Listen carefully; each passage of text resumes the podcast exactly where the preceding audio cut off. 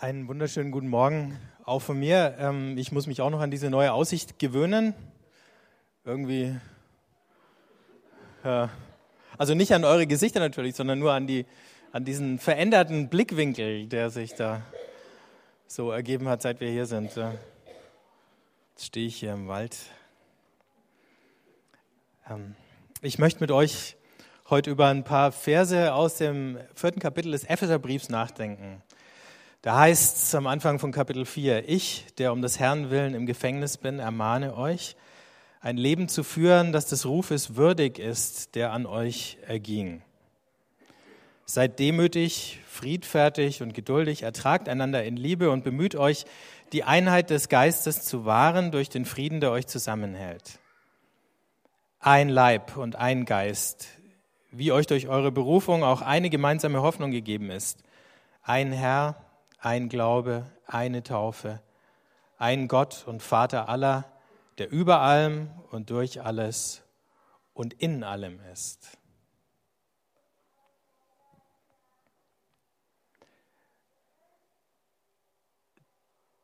Das ist ganz anspruchsvoll, was uns da heute zugemutet wird. Und äh, ich weiß nicht, ob es nochmal einen Abschnitt in der Bibel gibt, außer Johannes 17, wo so oft eins vorkommt.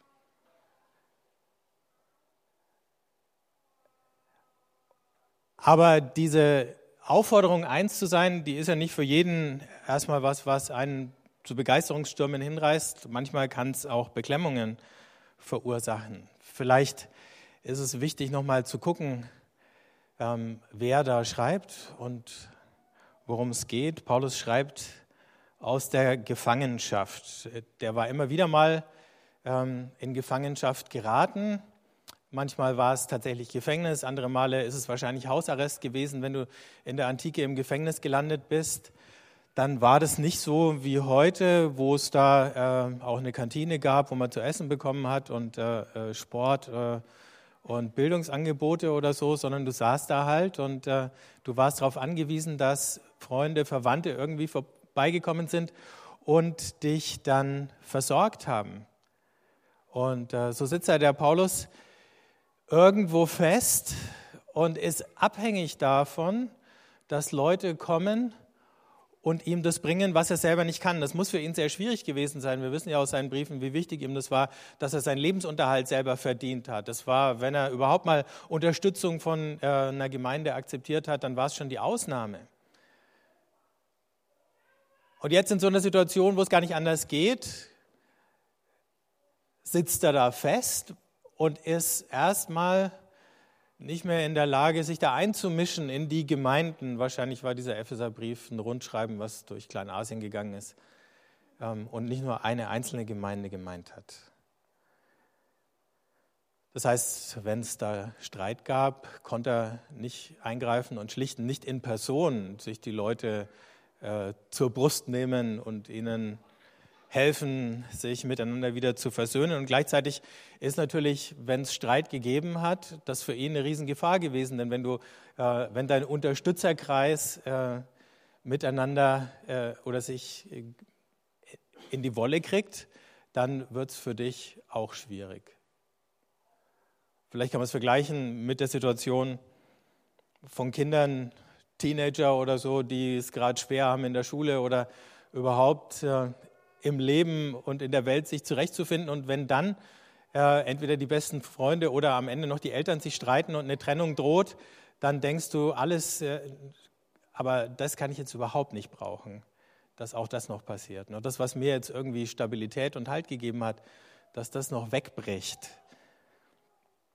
Oder nochmal anders, auch das haben wir ja in den vergangenen äh, Monaten äh, beobachten können, wenn da eine Befreiungsbewegung zum Beispiel da ist, wie in Syrien der Aufstand erstmal gegen den Diktator Assad, und wenn sich dann aber diese einzelnen Oppositionsgruppen gegenseitig abschlachten, so wie es jetzt der Fall ist, ne, dann denkst du auch, dass das Letzte, was uns jetzt noch gefehlt hat, ist, dass wir uns gegenseitig an die Gurgel gehen.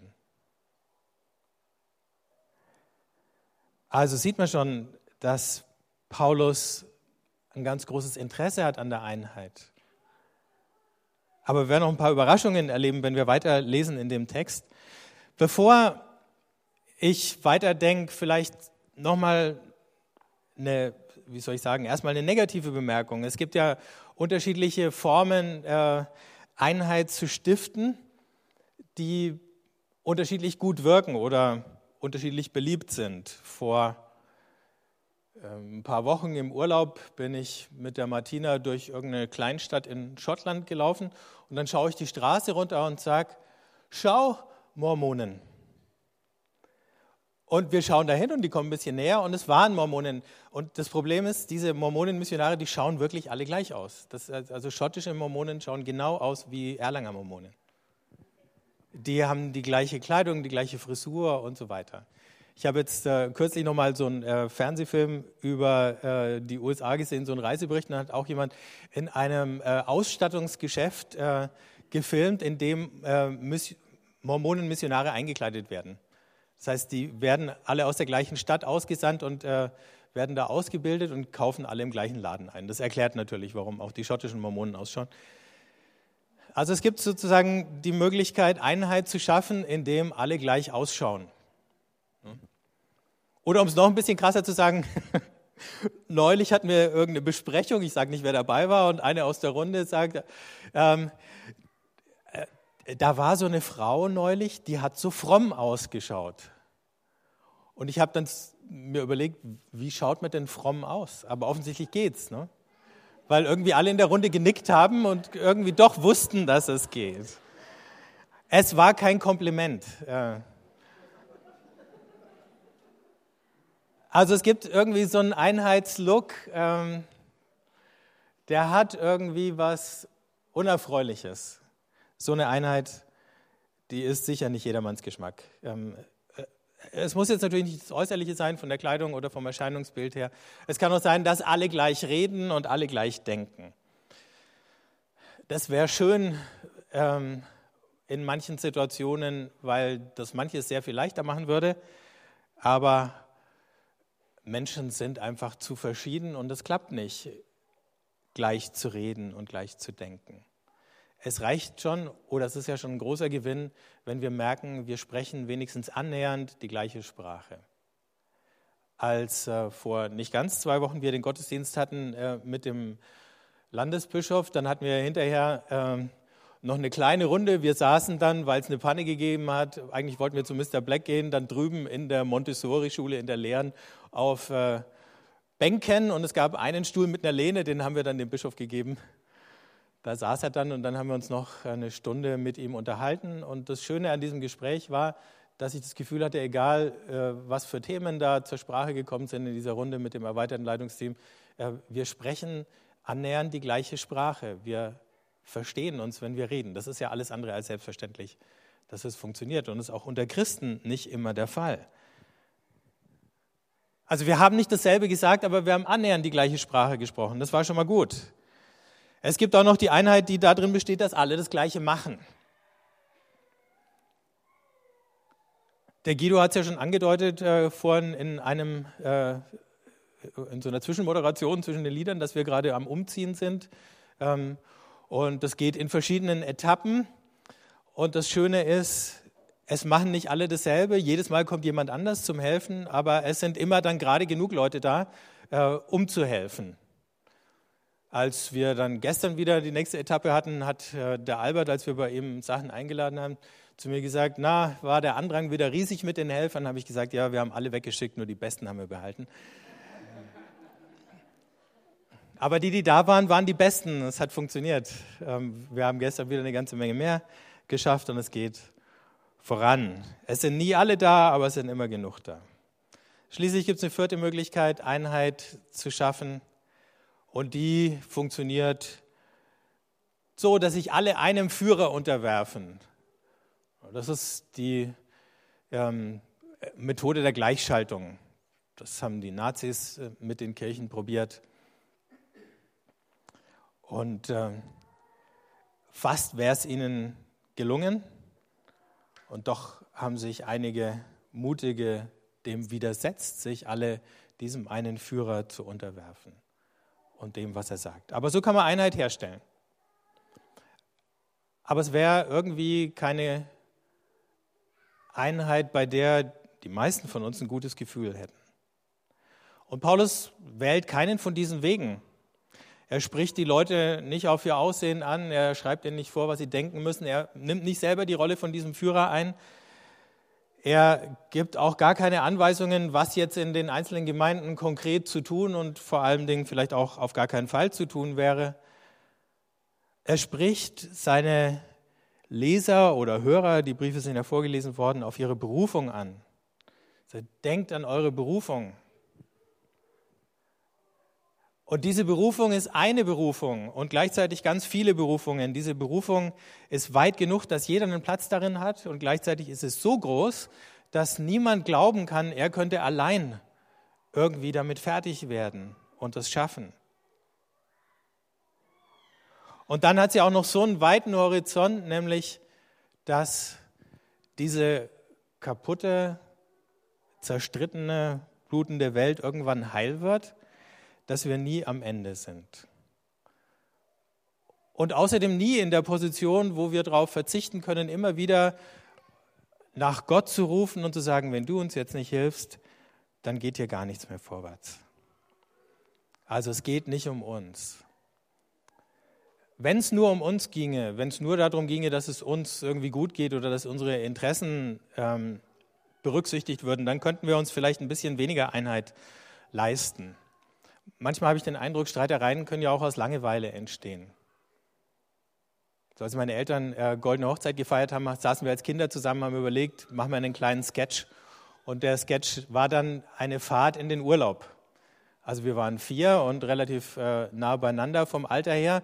Und Urlaubsfahrten sind ja relativ langweilig. Und was machen Kinder dann auf Urlaubsfahrten, um die Langeweile zu überwinden? Sie streiten. Also zwickt einer den anderen und dann geht es schon los. Und natürlich lässt sich keiner was gefallen. Und da konnte man natürlich erstens einen tollen Sketch draus machen. Ähm, und so mit äh, 20, 30, 40 Jahren Abstand war das dann auch lustig. Vielleicht für uns lustiger als für unsere Eltern, der Sketch. Vielleicht hat es da traumatische Erinnerungen geweckt, aber ihr schaut nicht so aus.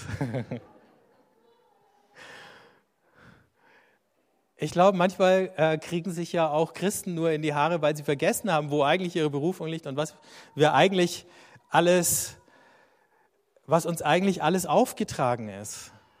Und wenn man jetzt nur mal die allerallgemeinste Form nimmt, Gott zu lieben von ganzem Herzen und den Nächsten ausnahmslos wie uns selber, dann ist das eine Riesenherausforderung, mit der wir nie ans Ende kommen.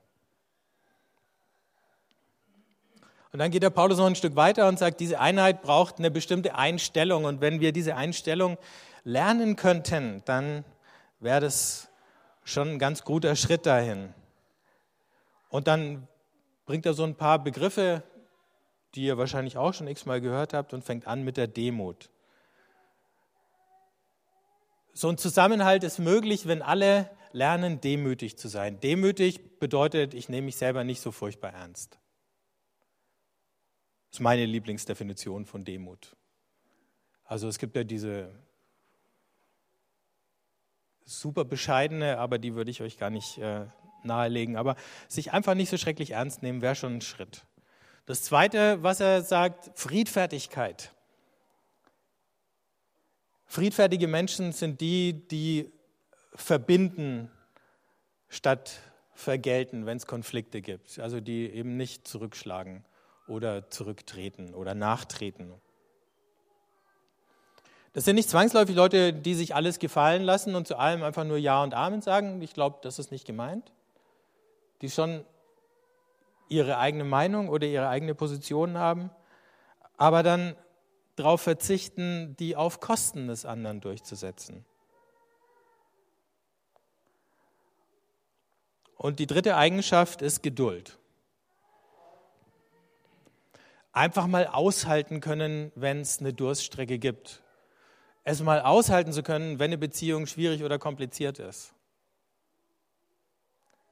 Wenn wir keine Geduld haben, dann werden wir die Hoffnung verlieren und dann ist die Wahrscheinlichkeit, dass wir einander verlieren oder uns zerstreiten, umso größer. Und das Letzte, was er in diesem Satz nennt oder in dieser Aufzählung nennt, heißt, ertragt einander in Liebe. Also so ein liebevoller Realismus. Manchmal ist Liebe schon das, dass man den anderen einfach nur erträgt.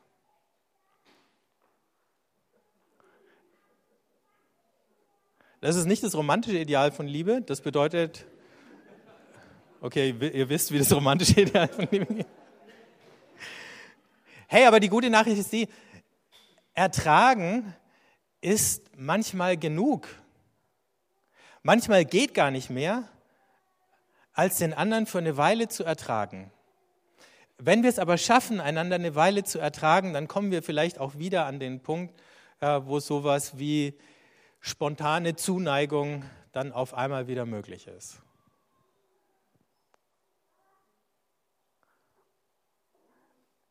Es sind nicht immer Flitterwochen. Nicht in Ehebeziehungen, äh, nicht in normalen Familien äh, zwischen Eltern und Kindern, nicht zwischen den besten Freunden. Immer gibt es Durststrecken. Aber wenn wir es schaffen, einander zu ertragen, dann ist die Verheißung da, dass es nicht immer nur ein sich durchbeißen bleiben wird.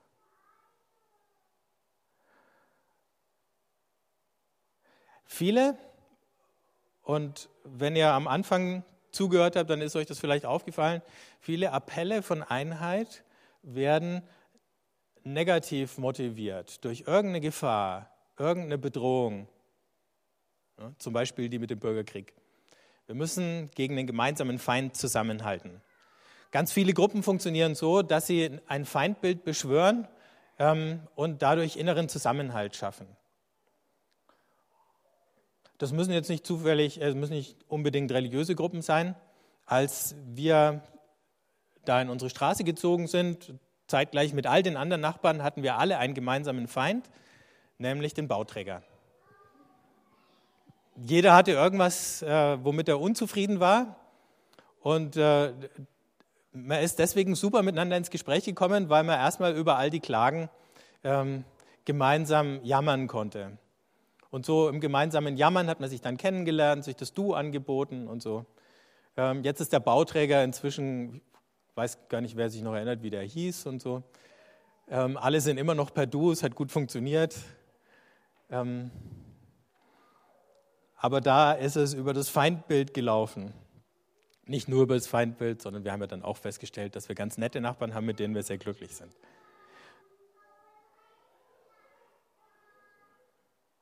Aber Paulus macht nichts von dem. Wenn er nämlich dann am Ende schreibt, ich lese es euch nochmal vor, ein Leib und ein Geist, wie euch durch eure Berufung auch eine gemeinsame Hoffnung gegeben ist. Ein Herr, ein Glaube, eine Taufe, ein Gott und Vater aller, der über allem und durch alles und in allem ist. Ein Leib und ein Geist. Aber es ist weder mein eigener Leib noch mein eigener Geist, der die Einheit ist. Und auch nicht die Frage, wer mir eben ähnlicher ist in seinen Vorlieben oder in seinem Aussehen.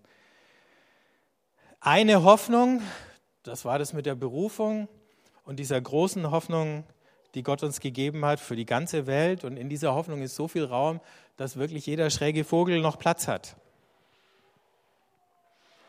Ein Herr, ein Glaube und eine Taufe. Allein hier schon ein Glaube und eine Taufe, da steckt schon theologisches Streitpotenzial äh, und äh, geschichtliches Blutvergießen drinnen, weil die einen sagen, erst der Glaube, dann die Taufe und die anderen sagen, aber manchmal erst die Taufe und dann der Glaube. Möglicherweise hat Paulus weder das eine noch das andere sagen sollen. Man kann Wörter leider nur nacheinander sagen, aber vielleicht ist die Taufe das Äußere und der Glaube das Innere und es gehört immer beides zusammen. Aber es hat geklappt, darüber ganze äh, Kirchen zu spalten und äh, Glaubenskriege zu führen.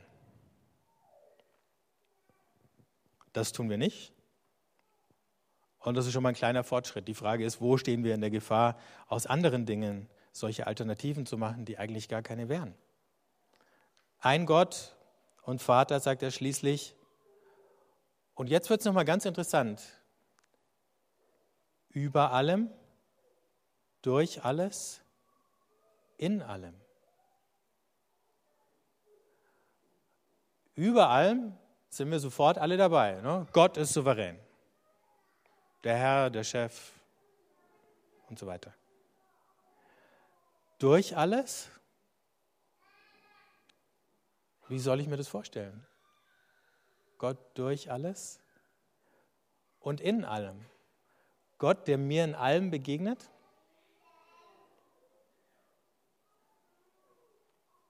In all den Situationen in meinem Leben, in all den Menschen, denen ich begegne? Ist er da irgendwie drin? Und wenn ja, wie finde ich raus, wie er da drinnen steckt? Er ist ja nicht einfach nur identisch mit irgendeiner Person oder einer Situation. Meistens steckt Gott irgendwie drin, aber unter vielen anderen Dingen. Unter Kräften, die zerstörerisch wirken, die alles andere sind als positiv oder gut.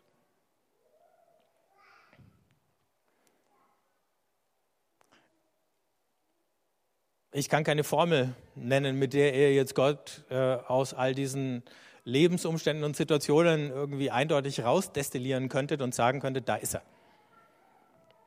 Aber was spannend ist und was wir uns vielleicht merken können, ist, Paulus lädt uns ein, so, so eine Art reife Perspektive anzunehmen. Gott ist nicht nur da, wo ich ihn sehe, wo ich ihn vermute, wo ich ihn spüre, sondern möglicherweise auch da, wo ich ihn noch nicht sehe, wo ich nie gedacht hätte, dass er wäre.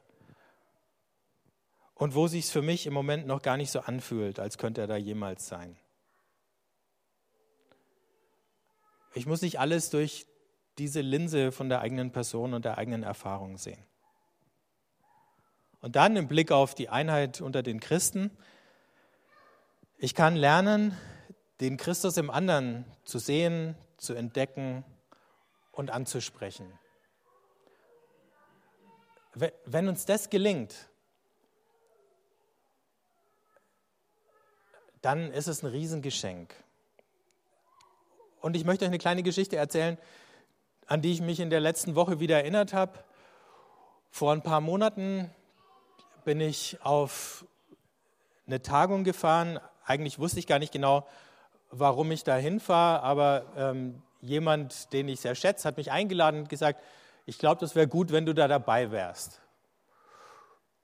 Dann habe ich gedacht, okay, ähm, da stand noch nichts in meinem Terminkalender, das geht, ich kann da hin und bin hingefahren. Und das war ein ganz interessantes Zusammentreffen mit äh, ganz vielen Leuten, aber eine Begegnung, die hat es ganz besonders in sich gehabt. Ähm, es gab dann so eine kleine Einheit, ähm, wo der Moderator die Leute aufgefordert hat, äh, jetzt sucht sich jeder von euch einen anderen und dann äh, geht ihr eine Dreiviertelstunde miteinander spazieren. Wetter war schön, war kein Problem, die Umgebung auch. Und dann waren es drei Fragen. Die erste, äh, was ist dir an deiner Kirche oder Gemeinde, äh, was sind die guten Erfahrungen, die du mit Kirche gemacht hast? Zweitens, was sind die schwierigen Erfahrungen, die du mit Kirche gemacht hast? Drittens, wo hast du Gott in beidem, das immer wieder, erlebt? Im Guten und im Schwierigen. Und dann kam aus der Runde ein Mann auf mich zu, äh, mit dem ich bis dahin noch gar nicht richtig äh, gesprochen hatte, es war erst so der zweite Tag, und sagt, können wir gehen? Und ich war ganz überrascht, weil ich vorher schon gedacht habe, irgendwie interessiert mich der Mensch, ähm, mit dem würde ich auch gern mal mich unterhalten. Da war ich sehr äh, erfreut, dass der auf mich zukommt und mich zu diesem Spaziergang einlädt. Und dann sind wir spazieren gegangen und haben uns unterhalten. Und er hat einfach von sich erzählt und dann habe ich von mir erzählt und jeder hat dem anderen zugehört. Und es war ganz schön, weil wir am Ende eben, ich glaube, jeder vom anderen gehört haben, wie der Christus im anderen zu, zu mir spricht. Aus der ganz persönlichen Erfahrung. Und es waren ganz unterschiedliche Erfahrungen, die wir einander erzählt haben.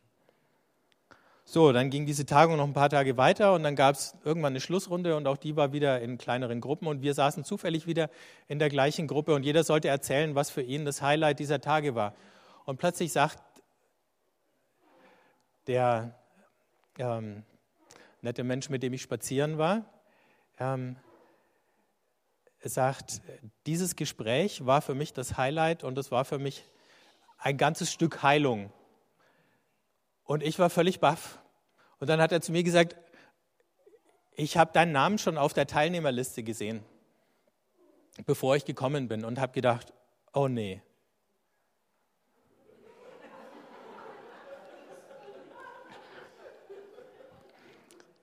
Das habe ich am Schluss erfahren. Ne?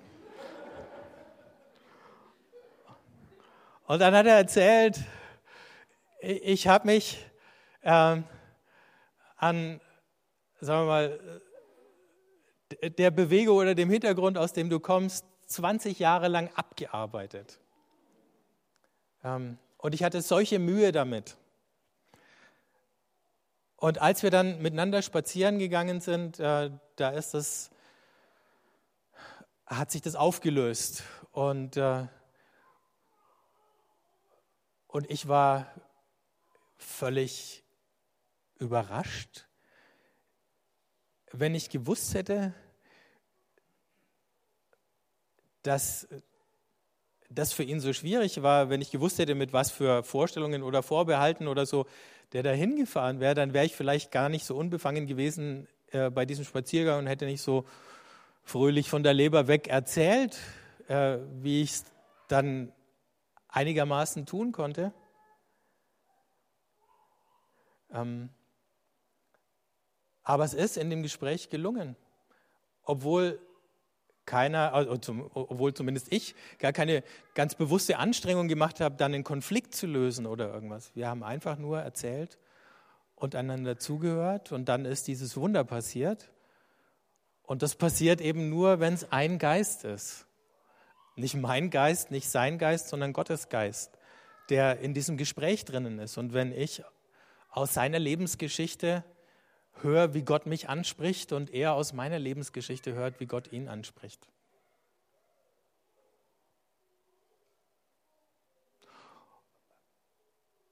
Und so sind wir dann auseinandergegangen. Als ich dann äh, mich verabschiedet habe, ähm, hat er mich ganz herzlich umarmt. Da war ich nochmal überrascht, ähm, weil ich ihn gar nicht so als den Knuddeltypen eingestuft hatte. So, die gibt es ja auch. Ne? Aber ja, und jetzt haben wir uns mal wieder geschrieben und haben gesagt, äh, äh, wir treffen uns auf einen Kaffee und dann reden wir weiter, nachdem das alles so gut angefangen hat. So kann es funktionieren mit der Einheit. Wenn es so funktioniert, dann liegt es nicht daran, dass wir irgendwie klug oder geschickt werden. Dann liegt es daran, dass Gott dieses Wunder macht und es uns schenkt. Aber irgendwie müssen wir es uns auch schenken lassen. Manchmal wird unsere Einheit hier unter uns in Frage gestellt, weil wir ganz unterschiedlich sind, weil unsere Lebens- und Glaubensgeschichten total unterschiedlich sind. Manchmal fragen wir uns, wo liegt die Einheit im Blick auf diese oder jene Geschmacksrichtung des Christentums, die es sonst noch so gibt in unserer Umgebung. Und auch da sind wir nicht mit allen einer Meinung. Aber klappt dass wir den Christus im anderen finden, dann klappt es, dass wir zusammenhalten. Klappt es, dass wir zusammenhalten, dann ist die Chance da, dass nicht nur wir beschenkt werden, sondern auch die ganze Welt um uns her.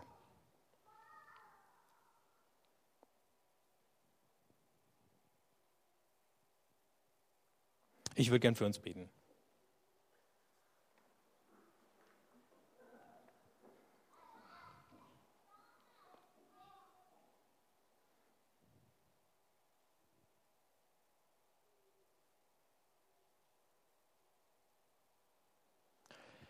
Danke, Jesus, dass diese Einheit, die du uns schenkst,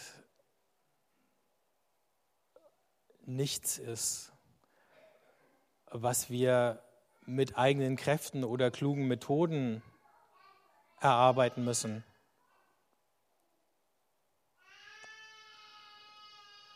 Danke, dass du uns verbindest über all diese Unterschiedlichkeiten hinweg. all das, was wir aneinander toll und anziehen und manchmal merkwürdig und befremdlich finden.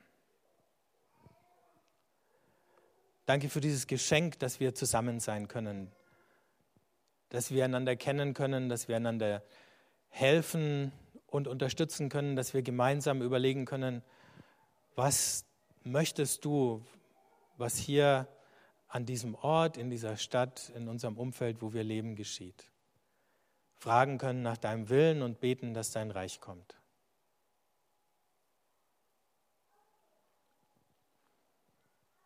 Und da, wo diese Einheit manchmal angegriffen ist, da, wo sie gelitten hat, Schrammen und Kratzspuren bekommen hat, da hilf uns, sie wieder neu zu finden. Und hilf uns untereinander und mit all den anderen Menschen, die du uns über den Weg schickst, immer wieder hinzuhören, wo du zu uns sprichst und wo du in ihrem Leben wirkst. Amen.